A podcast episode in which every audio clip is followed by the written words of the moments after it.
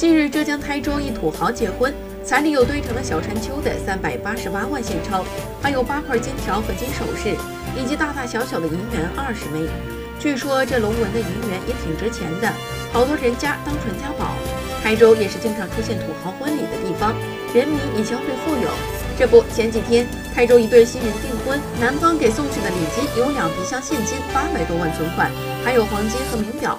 不过，这结婚可不仅仅要看经济条件，两个人的感情才是最重要的。多大的财力办多大的排场，量力而行，没有必要盲目攀比比彩礼的多少。